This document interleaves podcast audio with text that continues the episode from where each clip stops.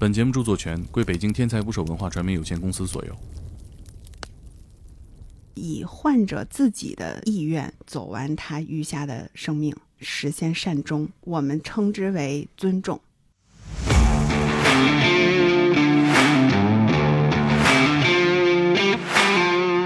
百姓讲话了，能吃点啥吃点啥。我无数次想过，如果我当下就不在了怎么办？啊对在这个病房过生日啊、也挺复杂，这个心情你 也没法祝他长命百岁。一上班之后，首先给自己买了一辆车。他生活的状态不是说人人都享受活着的状态，他有很多的痛苦。那有的时候医生就会问他说：“不能好了怎么办呢哎呀，不能好了，那就拉倒呗。？”他现在还在病房，就是每天要喝口小酒的。我真有幸能活到九十三，我觉得当场吧，大家散了之后就可以给我拔管了。但往往很多时候其实不是钱的问题，可能你原来收入十万，后来就想说我怎么能挣一百万，那对呀、然后有了一百万，想说我怎么能挣一千万，那没毛病。然后看着别人这个有十亿家产也特别羡慕。有点像什么，比如说撞车了之后，你打电话给 4S 店，让他们会来几个人把你后边的事儿全解决，专门解决一站式的，这一站式的帮你高质量死亡。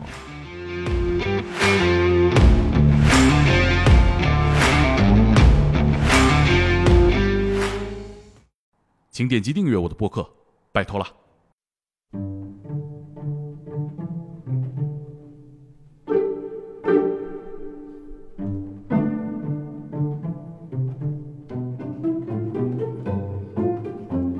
打捞最带劲的职业故事，这里是天才职业，我是猛哥。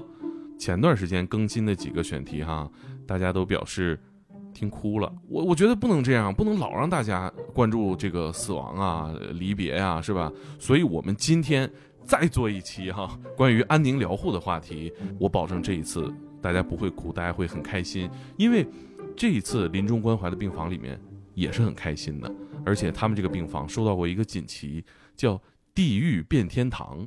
我们今天呢，就有请到安宁疗护的社工杨杰杨老师，欢迎杨老师。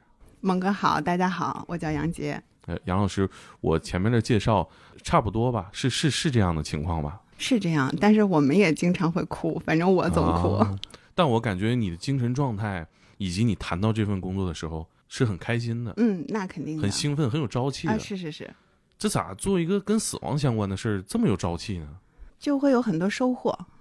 这种收获是你觉得自己被滋养到了，然后在不断的成长，反思自己的生活，反思自己与周围人和周围的事物之间的关系。嗯，嗯，您可以简单给我们做个自我介绍吗？我我是学经济学的，一个经济学硕士，然后一直在金融行业。第一份工作在加拿大最大的一个银行，在三十岁左右的时候回国，之后也一直在国内的金融行业工作。啊、现在是在安宁病房做社工师，同时也是这个归元缓和医疗专项基金的创始发起人。我 我觉得这工作经历哈，就是在国外做金融，回北京做金融哈，看钱太多了，就开始关注死亡了。这有什么联系吗？我觉得会有有关系吧，就是呃，可能很多人觉得生活的目标就是要找特别好的工作，然后嗯赚特别多的钱，嗯，然后我现在处于这个阶段。可能你原来收入十万，后嗯来就想说我怎么能挣一百万，那对呀、然后有了一百万，想说我怎么能挣一千万。那没毛病。然后看着别人这个有十亿家产，也特别羡慕。其实我在工作当中认识很多成功的企业家，等于说您接触就是见过的人，财富大概积累到什么程度、嗯，几十亿到百亿之间的。啊嗯？工作当中接触这些人啊，啊、对对对，这也是一般人接触不到的一个工作哈。是很难的，很难跟他们有很深入的一些沟通。原来我们作为普通人就会觉得啊，我的梦想就是 就是成为这些人。对，嗯然后可能我我财务自由，我就没有啊烦恼了，嗯，对吧？嗯我们生活中有各种各样的烦恼，都都觉得好像跟不成功和没有钱相关。是啊，然后你看到那么多特别成功，然后特别有钱的人，他没有烦恼吗？不可能，他们也有他们的烦恼。嗯，就您一看，也就这么回事儿，这帮人，是吧？我觉得任何事情它都是两面的，就是你得到了一些东西，你就有你得到的这个东西而带来的一些烦恼和痛苦。哎，忽然你说这个，我就理解了你做这个临终关怀，嗯嗯以及后面你们所需要解决的核心的问题了。呃，当然我我们也通过呃接下来的聊天让观众也理解这一点哈。嗯嗯嗯，呃，您可不可以给我们简单介绍一下安宁疗护这个概念？这是个啥意思？安宁缓和医疗呢，它其实就是希望带动所有的人去关注那个患者本人，嗯然后以患者自己的意愿去走完他余下的生命。嗯，这个就我们称之为尊重，就是尊重这个患者本人的选择，按照他的意愿实现善终。呃，这跟我们所聊的临终关怀这两个概念是一回事儿吗？我们平常叫临终关怀，哈，一般临终关怀指的是特别临终的那一段儿。按照安宁缓和医疗在国际上的说法，它可能是从一个人被确诊为不可治愈型疾病开始，嗯他可能还没有到临终的那一段儿，确诊一直到他生命完结，这中间其实都可以去应用安宁缓和医疗的理念去哦支持。哦，嗯明白。等于说，呃，临终关怀是真的马上就要离嗯世了。对，一般说生命最后可能三个月的时间，一切按照他的意愿去选择治疗的方案，去做生活的安排。等于说，我们老百姓讲话了，能吃点啥吃点啥，爱吃啥吃点啥，理念上是一个意思差不多啊。对，我们叫身心社灵四个方面的关怀，啊，啥身心社灵就是身体、心理、啊？社会和灵性。这灵性这个还真是头一次听说，这灵性怎么解释？不去谈宗教的问题，所以嗯我们一般管它叫精神。就是嗯，精神层面的，哦也就是说，一个人当他得了一种不可治愈型疾病，不得不迈向人生终点的时候，这几方面的问题都会很集中和凸显出来，都是他必须要解决的。你们像一个。有点像什么？比如说撞车了之后，你打电话给四 S 店，他们会来几个人把你后边的事儿全解决，专门解决一站式的，就 一站式的帮你高质量死亡，人类高质量死亡，可以这么理解吗？可以这么理解，其实就是我们传统说的善终。善终啊对，善始善终那个善终。对对对，可是我忽然想到一个呃资源分配的问题啊，那这嗯什么样人才能享受这样的善终，或者说是以后我们每个人都能享受这种善终吗？就是我发起成立这样的一个公益基金的目的，就是希望未来社会上大家都能实现善终。嗯对，但我觉得现在呃享受到的这个服务的人肯定是少数，嗯因为我不知道你怎么看待这个死亡，就这个这个比方不太好举啊。就是如果说您家里有一个特别亲近的人，突然呃这个被诊断为不治之症了，嗯。啊、您会是抢救致死，哪怕说到最后上呼吸机插管儿，然后怎么样，就是。嗯。也也希望把这条路走到底，还是说，比如说晚期了，不可治愈了，也手术没有什么扭转乾坤的那个意义的话，就愿意接受它，不去做这种创伤性的治疗。我是有答案的，我肯定是遵照当事人的意愿，因为我觉得我如果我自己的话哈，我有的时候。不觉得人人都享受活着，他生活的状态不是说人人都享受活着的状态，他有很多的痛苦。但是我觉得人往往不知道自己所了解的是不是真相，他不知道我再试一次会不会有好的结果。嗯我现在找这个大夫是不是最权威的？嗯我现在在这个医院是不是最牛逼的？嗯所以他就是在这个过程里面不断尝试，不断尝试，嗯，最终可能到了协和，那觉得哦，那那好吧，我没得试了。但这个治疗过程其实是跟我刚刚说那个想法违背的。我没面对过这个问题，但我想，如果我面对这个问题的话，肯定是在这两个里反复横跳，嗯，是很正常。是吧？其实跳来跳去或者变来变去都是特别正常的一个状况。对对，我们也得接受这个状况。那您怎么看待呢？我自己会觉得，其实怎么选都是好的，你不能强迫一个人接受他现在接受不了的一件事儿，所以你支持他按照他自己的想法嗯去做了一个选择，是，是对他最好的帮助。我觉得这个问题最极端的是那些瘫痪病人、失去判断能力的人，嗯，这个家属面对这个选择可能极端，但我觉得也好选择，这就是你个人意愿就能解决了。但是如果患者有自己的想法的话，我觉得这可能就是咱们之前聊到说，这可能会家庭会有冲突啊。像采访我们的一些遗属或者病房的一些病人的家属，遗属指的是就是已经在我们病房离世的啊呃人的家人，嗯、问他们，他们就是我们之前也做过一些采访，然后他们就会说他们在曾经带着老人住急诊室或者 ICU 的时候，就见过在那个门口打仗的子女，就是一嗯家有不同的有几个、三四个子女，然后他们有不同的意见，是。有的就觉得老人在 ICU 里面，比如说待了这么长时间，但他们就觉得必须得持续治疗，比如说一个天一万，啊咱姐姐仨咱仨摊，对，但往往很多时候其实不是钱的问题。我不知道有多少人真的住进过 ICU，嗯，我确实没住进去过，嗯。但是我听很多人描述过啊、呃那 ICU 的工作节奏是非常强的，是。肯定不会有医生护士。嗯经常会过去安慰你呀、然后去照顾你啊。对。而在 ICU 里，很多人，比如说插着管啊，嗯他没有办法表达自己的想法，他就冷冰冰的躺在那儿，然后就是他们是不关灯的嗯，二十四小时都是白昼啊、然后你在那儿，家人进不去，一天可能进去探视二十分钟，急急忙忙看一眼又走了。这种状态下，如果他的疾病本身是不可治愈的，只是用一个呼吸机和一些药品去维持着他所谓的生理上的生命的存在，那个躺在床上的人，他到底希不希望就这么冰冷的躺在那个屋子里，嗯从一天等到十天，甚至等二十天？嗯还是说我们就不用各种强制性的手段去勉强维持一个心跳，维持一个呼吸，然后就放他走了？嗯，对这个道德问题，感觉好难有答案、啊。对，你们有答案吗？就是安宁缓和医疗的理念，就会觉得当这个疾病是不可治愈了，然后我们现在所做的一切，其实只是在维持着他，呃，我们说生理上的这个呼吸什么的，他是没有质量的生活的时候，哦我们就希望能够尽量的带动他的家人。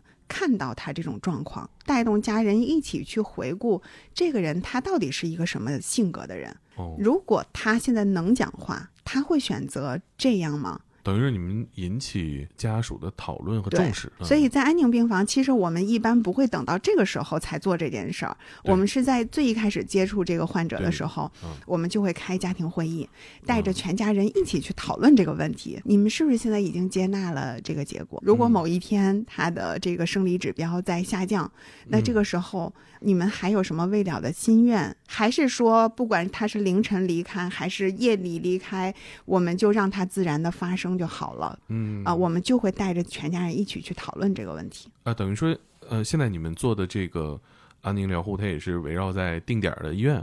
对对对，哦我们是有一个固定的病房，这些家属来的时候，他们的诉求是什么呀？就比较集中的是两两大类吧。一类就是主动选择的，就是他已经全家人都接纳这个结果了。我们听说你这儿的服务特别好，然后我们希望能够让他在最后的这段日子里在你们这儿度过，因为这个理念跟我们的理念是一致的。嗯还有一类呢是太痛苦了，超过百分之六十五的癌症患者都有中重度疼痛，普通的镇痛办法是嗯满足不了他的需求的。癌痛它有一个专门的一个就是医疗上的一个标准，所以呢，这些患者在癌末的阶段，就是他已经没有治疗意义了。这些患者其实是各大医院都不愿意收治的，所以他们无处可去。他有很现实的身体的痛苦，但是没有地方收他们。这种人就是不得不到我们这儿来。他们其实也知道自己时日无多，或者是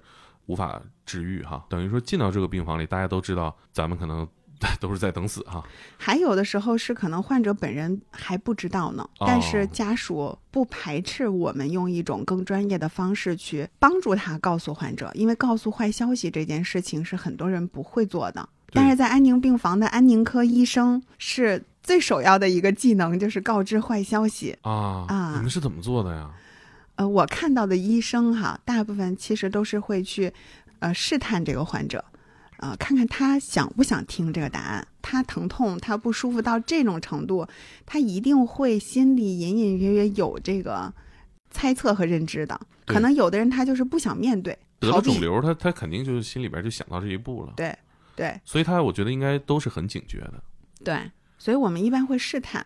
可能人人都会生病哈，嗯但如果我们知道医生在试探我，会不会不利于医生的这个沟通和交流啊？不会，其实医生怎么能够最大限度地发挥自己的作用？就是我跟患者的目标是一致的。如果这个患者他还期待他的病能够被治愈，哦然后他一直来我这儿看病，怎么看这个病都不好，甚至是越来越坏，那作为哦一个医生，我在患者的眼里其实是不成功的。那医生会怎么试探啊？嗯，会问他说，呃，比如说你最近这个经常出现疼痛，您自己是怎么看待这件事儿的？我不想疼痛。嗯，啊、或者你对我有什么要求？有的时候就会说，哦你期待我帮你解决什么问题呃活下去啊。啊？可能大部分人说的是症状，他会说啊，啊我最近吃不了饭了，嗯，是啊是，我想吃饭。嗯那如果我可能能帮你缓解一点儿试试，比如说我们现在有个什么办法，或者有一种什么药，可能能够让你尝试一下，有可能能吃点东西，但是也可能恢复不到你原来的那种吃饭的状态了。嗯说这样的话，你能接受吗？啊，啊懂了，就是啊非常实际的一个讨论，讨论你哎生活现状能提升的有限的区间嗯。对，还有一种情况就是，他可能会问我这个病还能好吗？对呀，那就很直接的问了。对嗯，那有的时候医生就会问他说，不能好了怎么办呢？哎呀，不能好了，那就那就拉倒呗。但我觉得嗯一般人没想过这个答案啊。是。患者们都是什么反应？这个时候，其实大部分能够愿意来安定病房的，一要么是这个患者自己，他对于死亡的认知哦是很、很明晰的嗯啊、要么是他的家属里面有那种对这个事情想法很豁达的嗯啊、就是他们家一定是有人是很敢于面对这个结果的，嗯，所以不会说沟通起来特别困难。比如这个人是到走了，他还不知道自己的是什么情况是啊、是这种我们在安宁病房里是不可能出现这个情况的。啊嗯那你们会在什么时候去介入，跟这家属去建立联系、打招呼？嗯。我感觉你们的出现可能也有一点突兀吧，大家不会知道说有这样一个病房会有社工来介入啊。在国内啊，社工师或者说医务社工师本身就是一个很小众的行业，就是还没有被医院重视，所以医生还是占有医疗层面的一个绝对话语权。嗯就是我们在病房里面，包括在门诊的时候，主要的告知坏消息跟患者和家人建立第一个专业链接的一定是医生啊、然后才是护士、社工师。对，啊、是这大概是这样的一个顺序。所以一旦这个患者他被收治进来，进到了安宁病房，那社工师其实是作为一个团队的一份子，我们每天跟着医生一起去查房。然后患者住进来之后，我们会带着他和他的家属去熟悉病房的环境，了解病房每一天大概是什么样子的、嗯啊。然后你有什么事情可以去哪里找谁？这个过程当中，其实就是在建立联系和信任的啊他过程。们会怎么沟通呢？嗯，首先我们是他一住进来，我们就会去做介绍啊啊呃，医生也会去介绍团队，嗯然后所有的患者住进来的一周之内，我们一定要开一次家庭会议。这个家庭会议是医生、护士、社工师，大部分我们会邀请患者本人，那得那得来呀。也有的人不要。然后我们会邀请他所有会参与医疗决策的家属，就是如果你有四个孩子，嗯然后四个孩子的配偶，甚至是，呃，四个孩子的就是孙子辈的孩子，他嗯所有的人都要到场。以免刚才我们说出现那种就是 ICU 门口一个说要继续插管儿，一个说嗯不行得把管儿拔了，这样嗯他太痛苦了。嗯然后那个人又说你这样不道德，对吧？避免未来在每一步医疗决策的时候大家有分歧。嗯，抛开这个之外，你们嗯会跟他们做哪些嗯，呃沟通和完成哪些事儿啊？其实我们也是会不断的去挖掘这个患者的，比如说他过去的人生经历哦。啊，然后他的家庭里面有没有什么需要我们做的事情，一般这个环节你们会探究得到哪些发现啊？非常多。其实就是现在的，比如说比较集中的呃住院的患者群体哈，还是中老年偏多嘛，这个比例更大。是啊那这一代人其实他是不太善于去表达情感的，所以比如说跟自己的老伴儿之间、跟子女之间，可能那个关系修和的部分是人生最后告别阶段希望心里自己希望心里希望解决的。嗯嗯啊啊、我们说四道人生，其实就是在最终的阶段协助他完成四道人生，我们叫道谢、道爱、道歉、道别。这四个层面，可以给我们讲讲你嗯印象深刻的画面吗，嗯，道谢其实挺多的，就是比较容易，道谢比较容易。对，比较容易。嗯道爱呢，其实我们看到的也比较容易。我们十一月呃十月底的时候，就病房里给一个九十三岁的奶奶过生日，对在这个病房过生日啊、也挺复杂，这个心情 你也没法祝然后他长命百岁了。但是其实祝他就是感谢他。其实我们觉得不用非要祝福他，比如长命百岁、身体健康，是，然后早日出院什么的对对这种话。对，这些是是我们中国人的流程，但在这儿说就显得有一点儿嗯画蛇添足。对，就比如说你就是生日快乐，就是跟他去道爱、道谢、道别，然后我呃永远爱您，我特别感谢您曾经怎么怎么样嗯啊、这些都是我们可以说的话。嗯，那我们在那个那场生日会的过程当中，因为这个奶奶跟她的老伴儿九十七岁了，就是他们的感情特别好，然后两个人就是还是手拉手，还要叫哥哥什么的那种。啊，他他们怎么做到的？又恩爱又能活这么多年？，对，所以其实一个人的呃，他的认知，我觉得跟他的这个身体健康也是有很紧密的关系的。你一辈子是一个比较跟自己、跟周遭特别和气的人，他一定会身体也会比较，因为他心里没有什么 积压的东西 我觉得咱们听众从这儿开始就要原谅一些人，哎，对对，就要去表达这放过别人其实哎是放过自己。他们是干嘛的年轻人？他们就是青梅竹马，他他们这个年龄段年轻时候也只能这么找对象。然后呢，就就一辈子相守，然后两个人感情特别的好。然后那个刚住进院来的时候，奶奶还能够很清晰的去表达她的想法，啊。她就说她还想让哥哥抱抱，啊 就是他因为病情进展也比较快，所以在他我们给他准备生日会的那个过程当中，其实他就已经嗯大部分时间在昏睡了。啊，嗯，他整个过生日那一天，其实他已经是不能说话了。一天醒的时候少，对，睡的时候多。是的，嗯，嗯然后整个过程当中，其实他不能说话了，他之前一直都是在睡。嗯但是我们之前问过他喜欢听什么歌，啊然后我们就在生日会之开始之前，就是呃放了他特别爱听的歌，什么歌啊？嗯、好像是茉莉花，然后全家人。呃，包括很多孙子辈的在海外的，然后也都录来了视频。他们有嗯四代同堂，哎就是孙子辈的孩子抱在怀里，然后嗯录视频，祝奶奶、太奶奶，呃怎么怎么样，就是制作了非常精心的，每一家都准备了视频录像，祝福她。就是我们的社工师做了这个视频的剪辑，去了解了奶奶的生平，比如她、呃什么时候跟这个爷爷认识的，他们两个嗯谈恋爱的过程，他应该也是一个非常超凡的人生经历吧？嗯因为他意识和理念都非常超前。是的，然后我们其实就是帮他实现了他的遗愿。我们让全家人给他送了祝福，啊、我们给他订了鲜花。后来，因为他呃有一段视频是他们是结婚多少周年的时候，呃，请一个电视台就是采访金婚老人吧，啊，就给他们录了一段视频。那个视频的最后呢，爷爷就亲了他的脸蛋儿，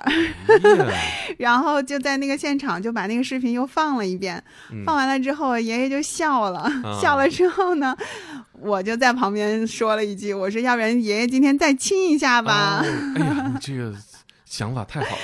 嗯 然后爷爷就从轮椅上起来，然后就我们把奶奶也扶起来，因为其实给奶奶唱生日歌的时候，就让就说全家人在照一个合影嘛，嗯就让爷爷坐在那个床边，嗯，然后把奶奶搂在怀里，嗯就是实现了奶奶的想那个愿望嘛。就是他虽然昏睡了一天，但他的表情其实是这个嘴角是有点微微的动了动，就是像微笑一样的那个表情，然后就现场的人都能看到。后来那个时候就说让爷爷去亲他的时候，爷爷也九十七岁了嘛，然后站起来跑到他旁边，开始不好意思亲，就嗯亲额头，然后我们说不行，要亲脸蛋儿，然后那个爷爷又凑上去亲他，亲他的时候，其实全程奶奶都会。打手，比如他想抓别人，或者嗯。他听到谁的声音，他就会有反应，他的手会这样起伏的去打动，啊，然后会去抓回床哎对，其实他想动，意识在，可是他的身体不够支撑他。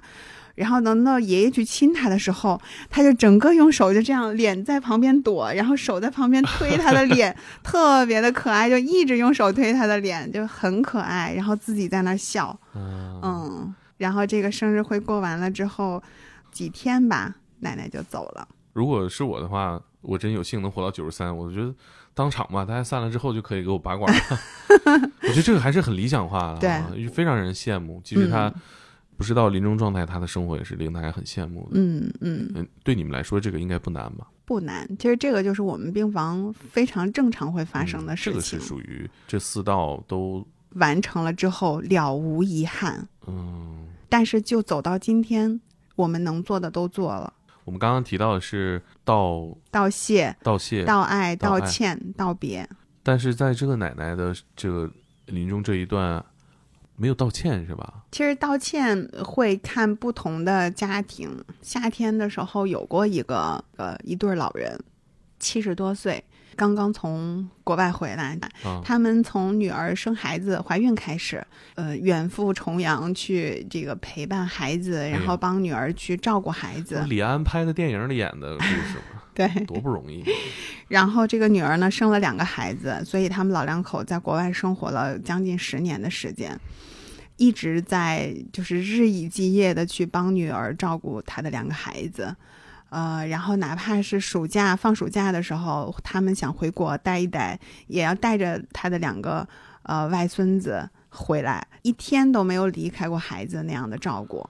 哦，诊断出来之后呢，因为已经发现的时候就是晚期，啊所以当时的大夫也告诉他了，就是安宁缓和医疗的这个理念，嗯呃，然后怎么去照料他的余剩下的时光，我们能做什么努力之类的。那当时这个阿姨她的愿望就是希望回国，嗯，所以他们呃老两口七十多岁了就自己回来了。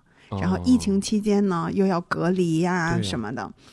等到他从这个隔离的酒店出来，再回到北京的时候，嗯，其实他整个坐飞机的过程已经都不得不坐轮椅了。哎呀，啊身体急剧恶化，是的，就是下降速度非常快。然后到了北京，他们还希望再看一看，然后又找到了一个肿瘤医院啊、呃去看了一下，尝试做了一些治疗。但是他的这个阿姨的身体状况，其实就是她的身体本身已经不太能够负荷继续去做一些治疗了。嗯，那他们无奈之下就只能选择呃来到我们安宁病房。所以当他们住进病房之后，其实这个阿姨是很不愿意多沟通的，就是她的心里是会有一些情绪在的。孩子的孩子都不在呀，对，所以他们只能靠视频。这个阿姨也不接。不接电话，因为她的孩子从小就是姥姥陪大的嘛，是啊，所以呢，我们也鼓励外孙子录一些视频，表达一些对姥姥的想念，嗯对姥姥的爱，对姥姥的感谢发过来。但是其实这个阿姨是不想看的。不想面对这个啊，对，一方面是不想面对，我觉得心里多多少少有一些遗憾和抱怨，因为我在跟他接触的过程当中，因为我对他的过往的那个生活的场景更了解，所以我们沟通的会多一点。刚开始还愿意说话的时候呢，他就会跟我讲，说我过去的几年里，每天早晨六点钟起来给女儿准备带的饭，之后呢，我又去送孩子上学。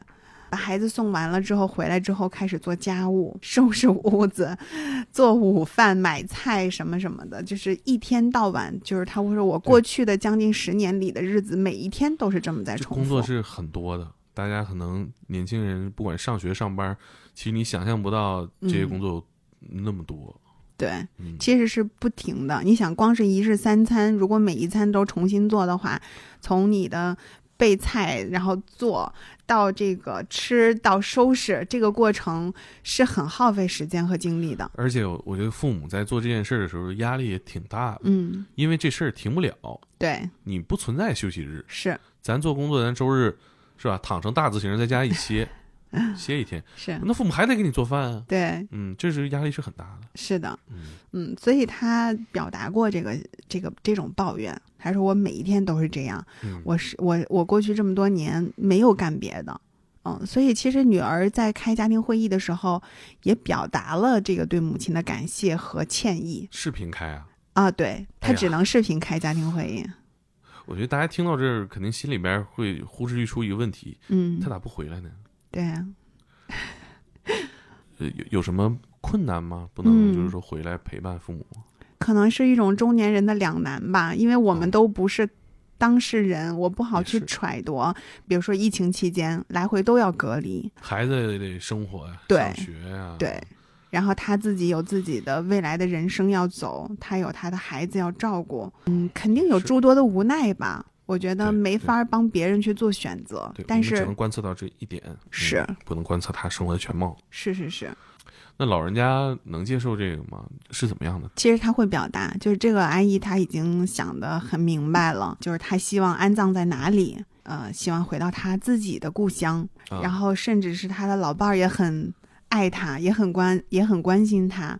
老伴儿就是说，今后我会陪你一起去那个地方，就回到这个啊阿姨的老家去。嗯，合葬了，对，葬在那个地方，就是嗯不葬在北京，他们要葬在那个阿姨的故乡。嗯嗯那他这个最终这个心结打开了吗？他们之间、嗯，其实到最后，这个阿姨也一直都是拒绝跟他们去视频沟通的，现在状态怎么样？早就走了。最后也没有完成这个家庭之间的道歉啊。嗯，其实我觉得信息都接收到了，但是是不是能够全然的去和解，我觉得并不是每一个家庭都能够完全做到和解。我觉得是，这个是我们努力的方向，所以有些我们说做安宁的医务社工，综合素质要求很高，然后嗯也需要，就是嗯当你不能够帮助所有人解决他们的问题的时候，你是不是依然能够看到自己的职业价值？我帮助你实现你想要达成的目标，但是我也要接纳我自己的，不能百分之百帮所有的人实现那个结果。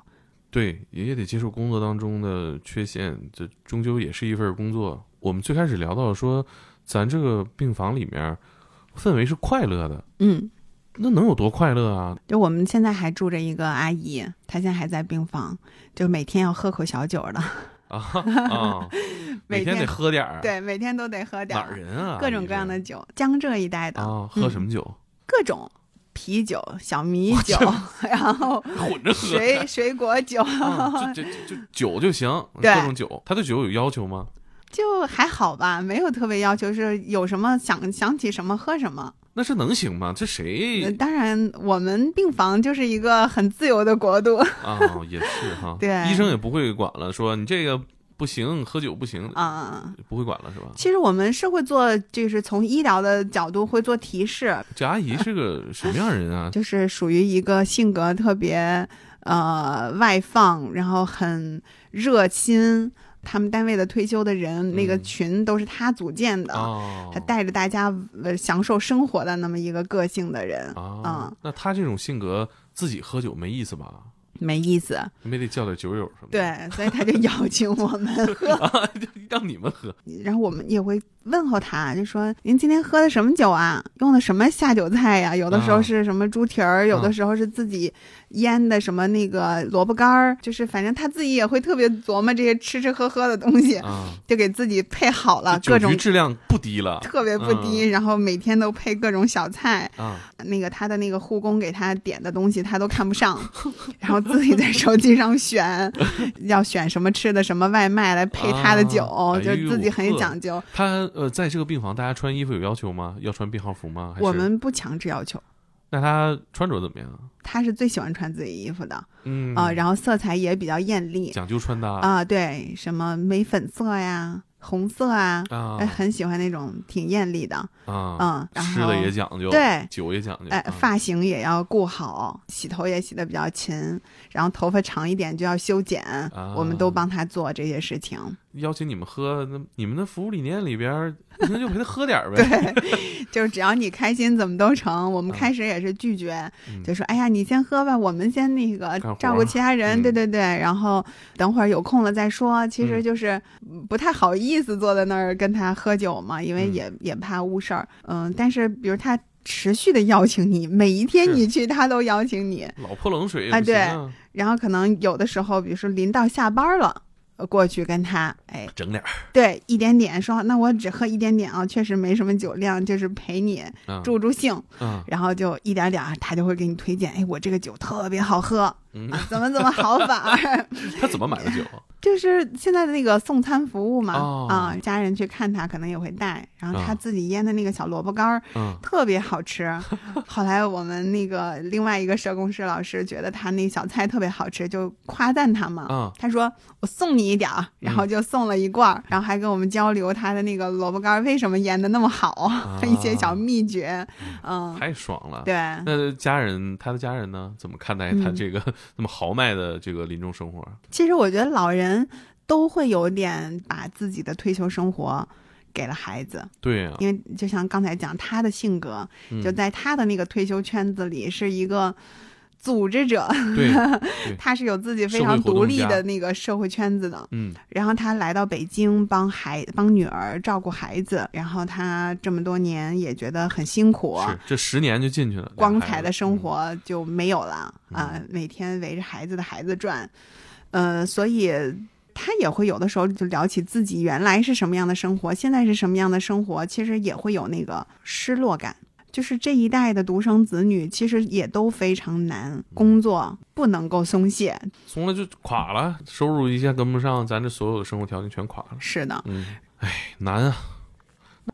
其实我觉得人有的时候性格是天生的，就是我们很难去彻底改变一个人的性格。是，呃，我们只能够在他原有的底色基础之上去帮助他做自己。这个老阿姨是这样的性格，我觉得可能她天生就是这样，就是敢嗯闯、敢拼，然后爱好文艺，也很喜欢美，性格就是这么的，又善于表达。啊、善于交朋友，这是她的性格的底色。那我们病房里也有我们前段时间刚刚离世的一个跟我年龄相仿的人，比我大两岁。他就是从小他的生活经历就是很压抑的，嗯所以他的性格就是不喜欢表达，他什么都不爱说，甚至他从小到大没有人满足他的愿望。嗯。然后当我们告诉他说你可以想想，就是你有什么愿望，希望我们帮你实现的时候，他说我没有，哦。我没提过要求。哦，我不知道我有什么要求，就是一辈子不会跟别人提要求，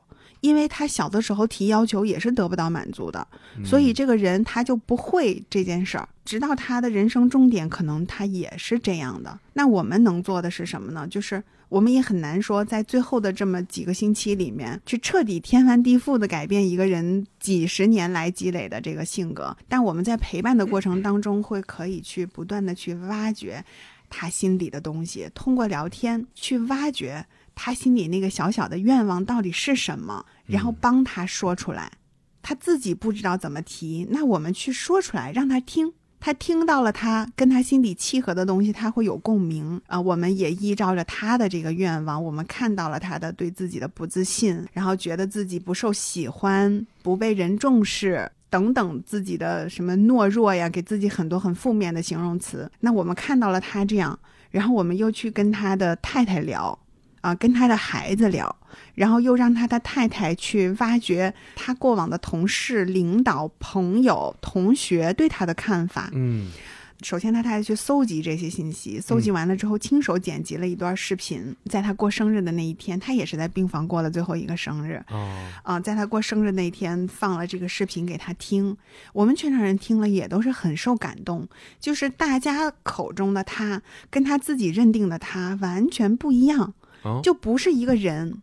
他觉得他自己很懦弱啊，啊，很不勇敢，这是他自我的认知。，对。哦。然后他的同事、朋友、同学们表达的就是你做的什么什么事让我特别的刮目相看，然后我觉得你特别的勇敢，啊，你那个决定让我很意外，特别的坚强，等等，就是给了很多跟他自己的自我评价非常不一样的形容词。当他看了这些大家给他的话之后，他也很受触动。哦嗯、所以我们说，我们很难让一个人改变他的性格底色，嗯但是我们可以帮助他做得更好。我想起了一些人生当中其他的重要节点，它是一些仪式感给我们带来的冲击，比如说婚礼哈。嗯比如我参加婚礼，我自己结婚，我会感知到为什么大家会有这么隆重的一个仪式。因为我们现在好像年轻人觉得，哎，那都不重要嘛，两个人在一起相爱啊，去出去玩可能更重要。但是我发现，其实你人生当中很难有这种时候，很少是你周围所有的人都会祝福你，都会对你好，嗯都会给你表达一份祝福哈，一份爱，还有给你钱。其实死亡的时候，大家其实也很难有这样的机会。你刚刚提到说，嗯大家都对他表达了肯定以及眼中自己欣赏他的部分。嗯，我觉得大部分人都没有这种体验，在死之前能听到大家再夸你一次，再爱你一次，再表扬你一次。嗯尤其是他作为一个中年男性，嗯，那正是很辛苦的时候。是的，这个我忽然想一下，就太舒适了。这个这个体验，嗯我们可能什么时候能要求自己周围所有的人，你们来 安慰我一下？男的做不到啊，对，怎么可能在这个年纪做出这种事儿呢？所以我感觉这个体验真的很宝贵啊。嗯，其实我们未来可以搞一种公益活动，就是体验那个告别仪式。哦，是啊，我们看那个私人定制那个电影吧，嗯他提前办葬礼，虽然那是一个有一点儿呃黑色幽默的成分在里面，对，但是大家没有这种仪式感的时候，你也永远没法在活着的时候听到大家说这些。是的，是的。所以对于他，就是在过去的四十多年里，就如此不能接纳那个真实的自己，但是这个经历其实是帮助他去跟自己和解的一个过程。嗯，是、嗯我们认知世界，也就是来自于我们日常接触这些人给你的反馈，给你的嗯回馈。我我可能有一点不同的想法，就是我会觉得一个内心特别强大、能够善于独立思考的人，他对自我的认知是来源于他自己的，嗯不来源于周遭。当一个人他不能够独立的去判断自己，就是他没有一个自己完善的一个认知系统，他可能就是需要去依靠周遭，那他就不敢做自己。其实这个都是我们想把对自我的那个评价和认知依赖于周围的环境。每个人对自己生活当中建立这些情感连接的强度要求不一样。嗯那有些人可能就不需要这么强情感连接。可是大家知道自己是什么样的人吗？我我就是在想，是不是可能大家也不太了解自己到底需要多少情感？是，其实我觉得人在，反正我自己啊，就是我自己，我觉得在十几、二十多岁的时候，肯定没有那么清晰的自我。对啊，嗯，我那时候也觉得我自己坚硬如铁，谁也不在乎。对懵懵懂懂的，呃，或者说我到底是要什么，我不要什么，我的未来是怎么样的，我的人生想要什么样，就嗯这些都是模糊的，甚至是说很多人他是以周遭人给予自己的一个观念去作为自己的目标，就是没有那个独立的自我，可能到一个年龄之后，慢慢那个自我才形成。对，是怎么形成的？我其实想，咱俩就是夹带私货 聊一聊这个，我是怎么形成这种自我的认知的？我特别喜欢干的一件事儿就是没事儿坐在那儿琢磨，就这个思考有的时候是漫无边际的。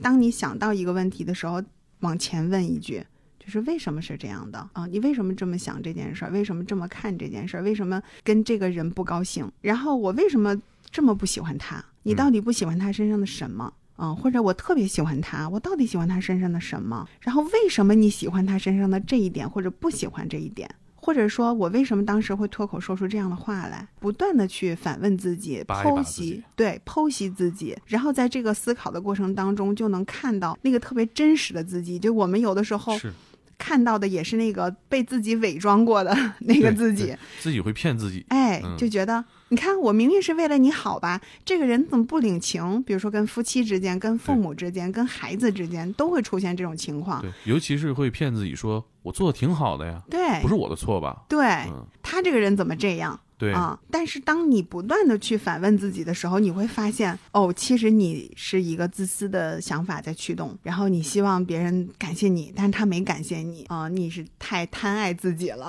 嗯有时也你比较了解的人，你也得换位思考一下，他视角内到底发生了什么啊？但我都是没工作的时候会闲琢磨这个，或者是闲着的时候闲琢磨这个。我是激进的往前做事情的时候，就嗯不太容易想这个。是的，是的，是的嗯。但是你总会有一个停下来的时候，比如说你忙了一周、两周，忙一个事情，忙一个项目，忙完了之后，你可能对这个事、这个经历会有一点点反思的的时间和过程。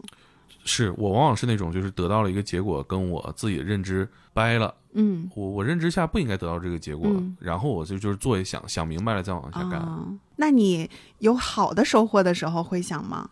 我不会，我我不会。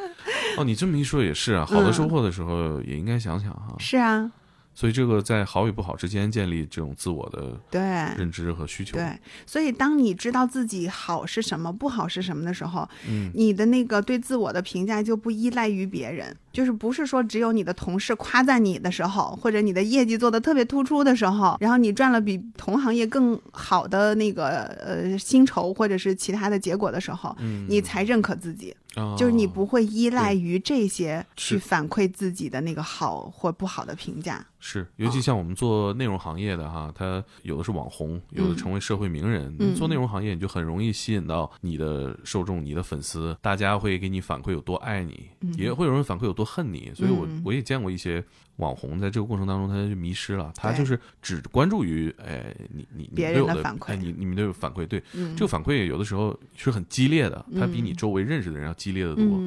我爱死你了，我恨死你了，嗯然后渐渐就改变了自我，嗯他就变成了一个大家讨论的那个样子。对。嗯，所以，当人一旦迷失了之后，他会很痛苦，他就更不知所措了。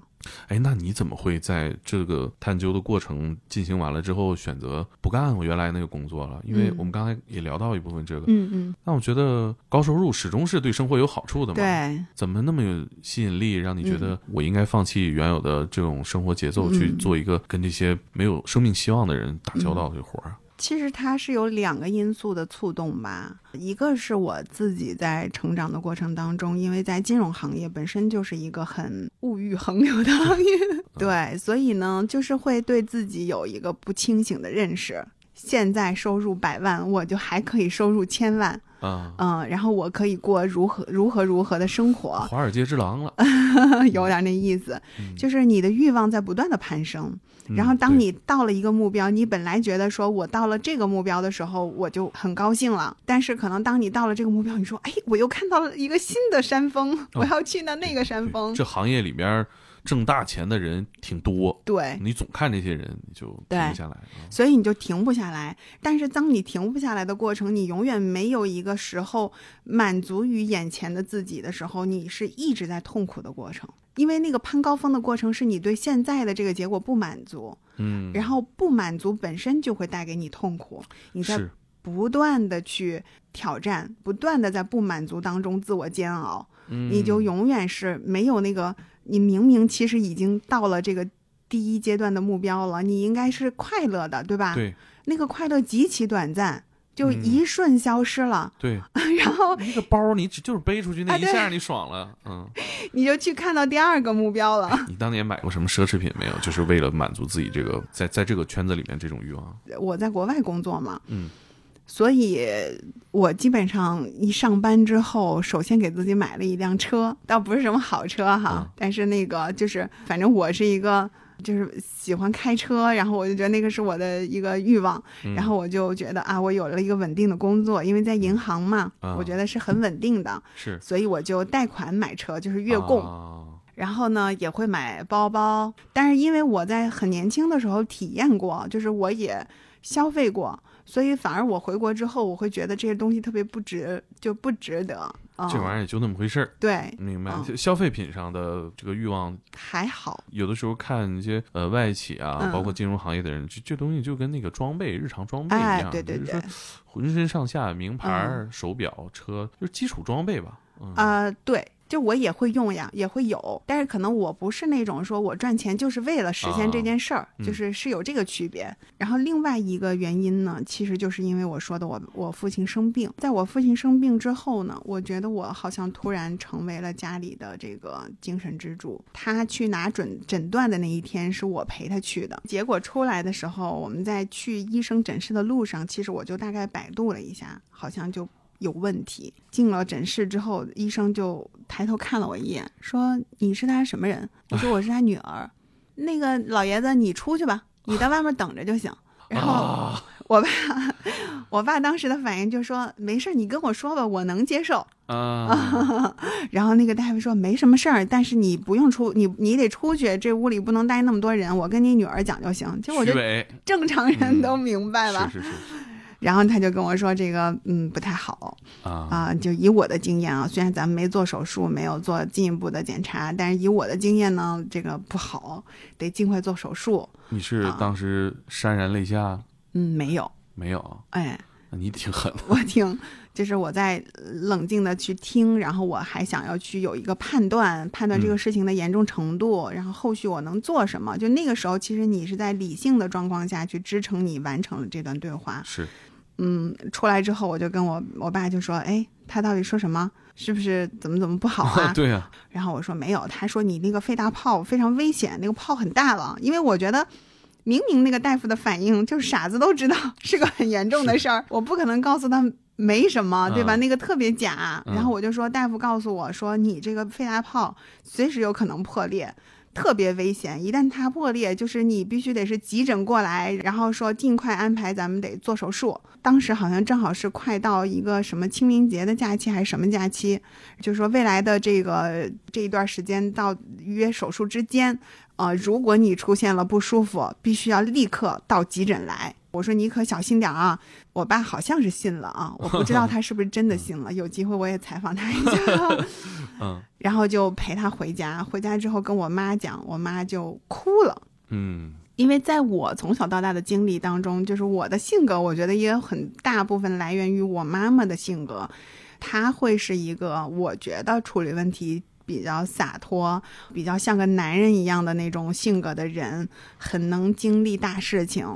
然后我没想到他一下子就哭了，嗯这个是让我非常意外的。嗯所以好像我瞬间成为了这个事情的主要支撑者，就是我会去想，为什么我可以冷静的去应对这些问题？呃，为什么我爸爸在每一步骤的时候，他出现了那样那么多的，就是我看到的那些反应？嗯我会去思考这些，嗯，想要说我去帮助他更冷静的和理性的去做治疗上的选择，去做生活上的选择。但是我发现很无力，我想要传递的东西没有我想象的那么容易传递出去。当然，我爸爸生病，而且是一个很严重的一种非常恶性的肿瘤，一定是一个让我很难过的事情，就是是这就是一个可预见的丧失。可是同时让我更加难过的事情是，我想帮助他，可是我帮不了他，然后我就会觉得，其实这个社会上有很多人都是面临着就是我们刚才说的类似的问题，我的自我认知，我对我生活的安排等等，我如何能够让自己很清醒的知道我是谁，我为什么是这样的，我的价值是什么等等的这些很终极的问题，他只有对这些问题有了很清楚的认知和答案，他才能够在人生的每一个选择当中做好。这个是我其实在决定要做公益的时候，希望能够实现的事情。可能不是具体的帮助一个贫困山区的儿童解决吃饭穿衣的那个困难，我希望能够通过一些公益的方式，让更多的人能够更了解自己，了解这个生命。那等于说，您父亲的就是得知有肿瘤之后，嗯也就是进入了你现在所做的这个工作的范畴。刚刚你提到他开车玩去了，嗯，挺爽的，听起来。对啊，他现在恢复的就非常好，就是哦非常出乎意料之外，因为他得的是小细胞肺癌。小细胞肺癌，如果你百度百科一下，就是生存期大概在三个月到一年，他现在已经两年多了，然后还就是检查指标都很正常。哎，那我觉得这是一个非常直观的一个正反馈，对你的嗯做的事情。嗯，嗯，对对，这也是我没期待的，哦，嗯真好。嗯，意外收获吧。这真的太好了，呃，你有没有想过，就是说自己给自己的计划哈？嗯，咱不说吉利不吉利啊，啊就是规划自己的这个嗯最后的一段路，你希望生活是什么样的？我希望其实就是把我每一天眼前的事情做好。不用做这些事儿了呢？呃，那我存在的意义是什么呢？啊，就你还是想实现自我的价值和想想做事儿啊？，对，好像是从辞职之后，也不是从我爸爸生病开始吧，我无数次想过，如果我当下就不在了怎么办？啊对，但是我我每次想到这个问题，我觉得我都没有什么。遗憾，父母他们有自己的退休工资，他们应该也能有这个经济能力照顾好自己。